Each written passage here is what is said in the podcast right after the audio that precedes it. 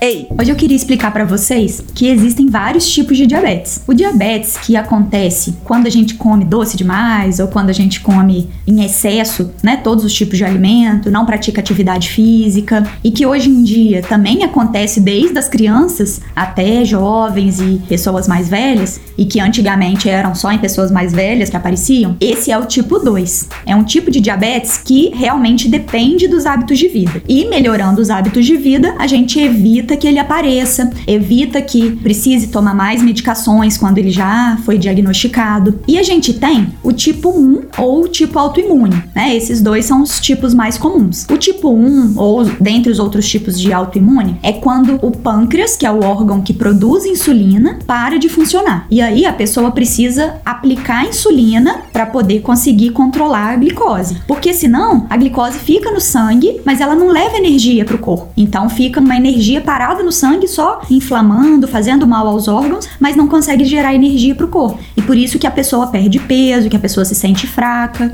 E a gente tem vários outros tipos de insulina que eu já expliquei em outro vídeo.